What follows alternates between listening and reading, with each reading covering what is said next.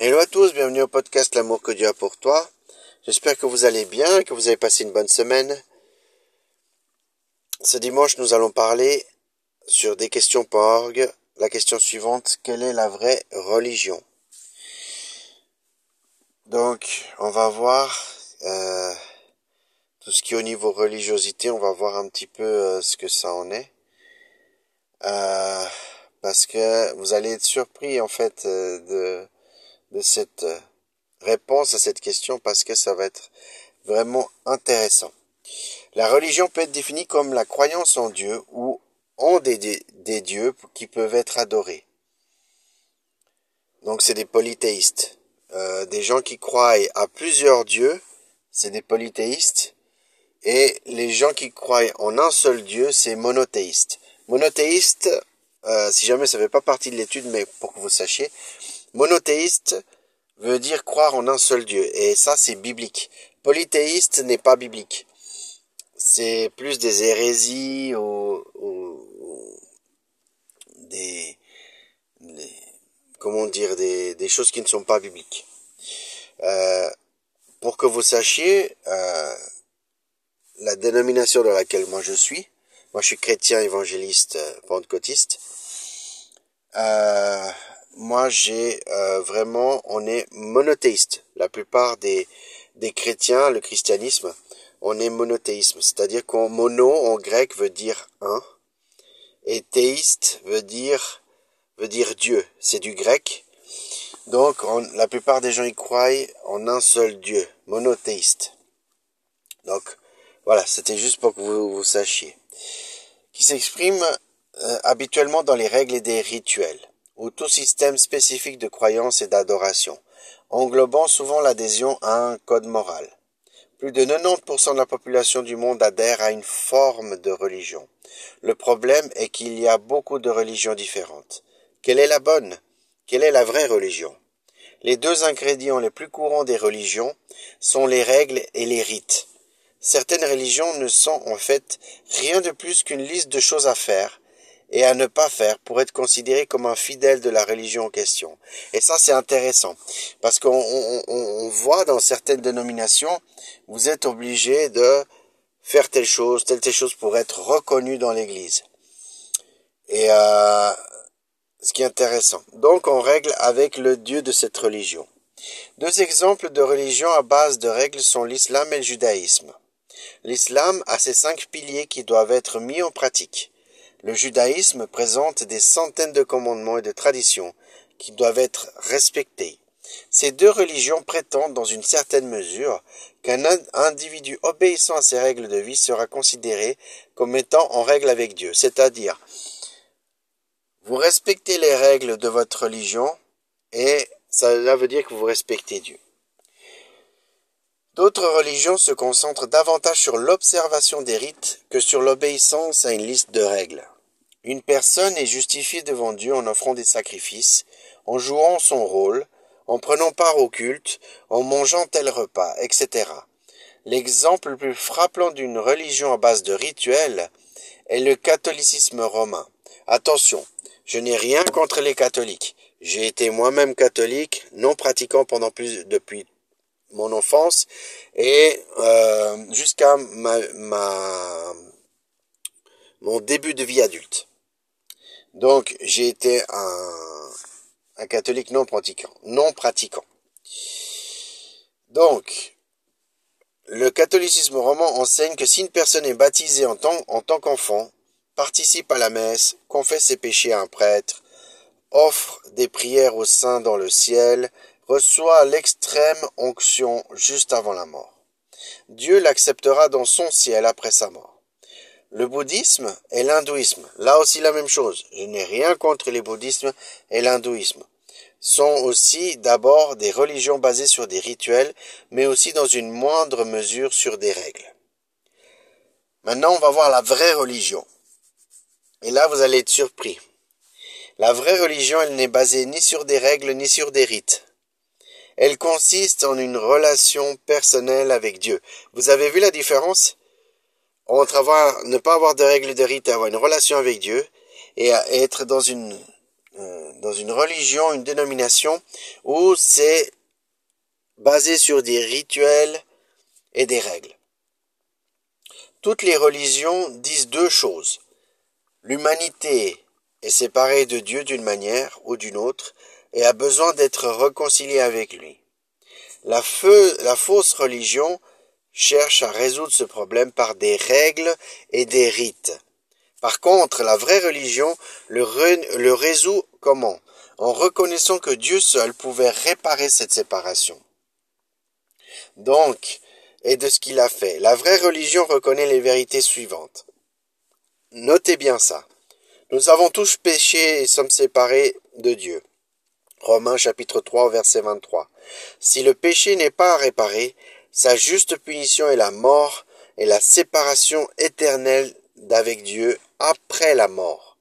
Romains chapitre 6 et au verset 23. C'est-à-dire que ce verset-là, il dit que une fois que la, euh, enfin, ce qu'il faut comprendre, c'est qu'une fois que vient la mort, la Bible dit, une fois que vient la mort, vient le jugement. C'est-à-dire une vie avec Dieu ou une vie sans Dieu éternellement.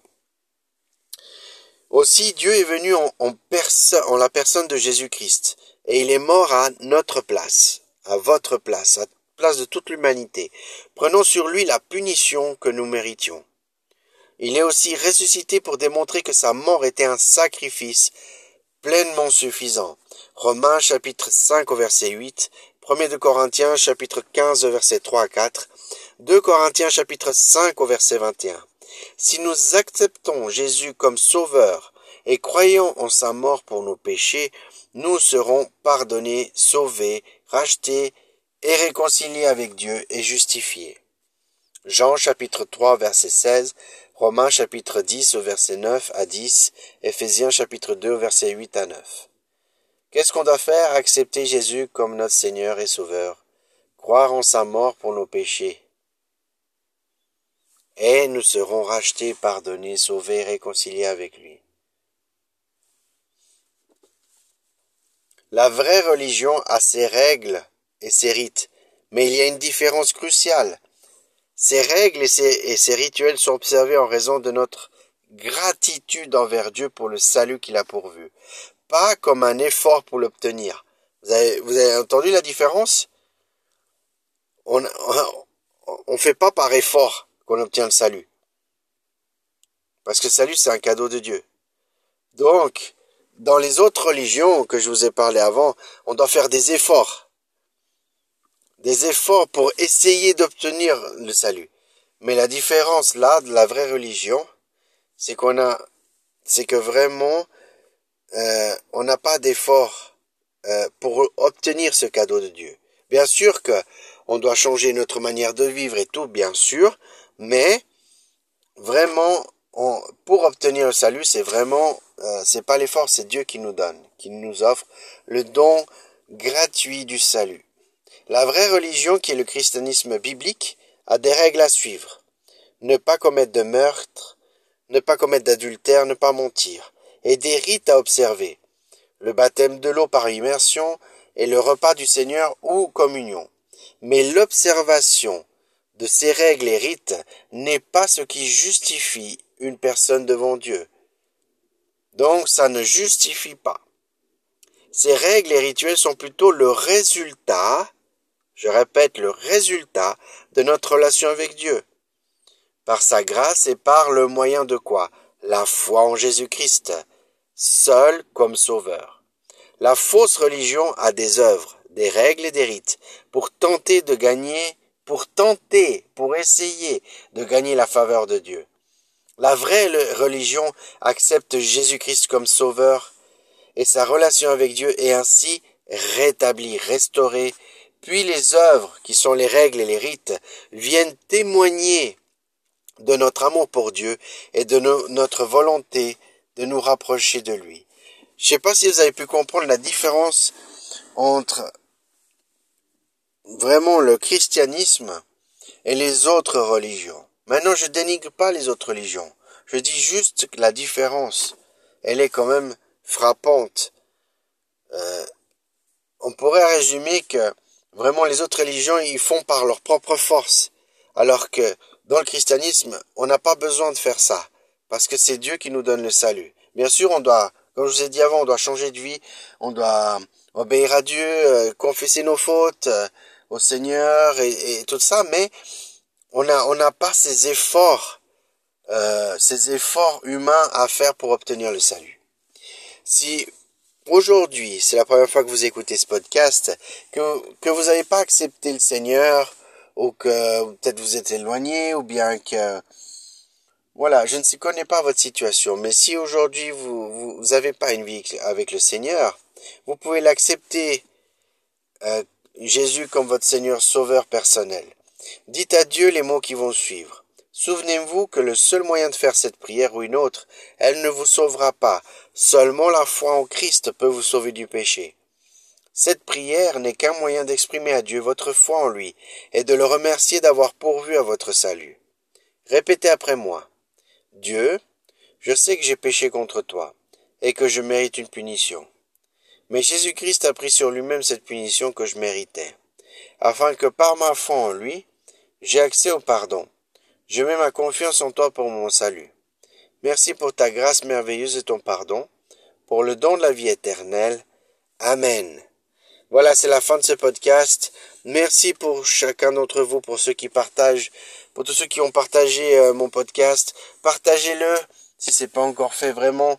Il, des gens que, que, vous, connaissez qui sont peut-être éloignés de Dieu, qui, qui, ou bien qui n'ont pas accepté encore Jésus comme Seigneur et Sauveur dans leur vie, ou bien qui ont des doutes, ou qui, peu importe la situation, partagez s'il vous plaît, partagez.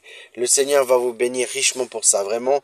Et, et, et je prie vraiment que que, que ce canal de que ce canal-là vraiment il puisse vraiment atteindre beaucoup d'âmes, de personnes qui, qui, qui ont besoin de, de connaître la bonne nouvelle. Et vraiment, c'est important parce que c'est ça le but de ce podcast. C'est pas pour euh, faire plaisir ou quoi que ce soit. C'est un but bien précis. C'est, c'est une joie pour moi de faire ce podcast.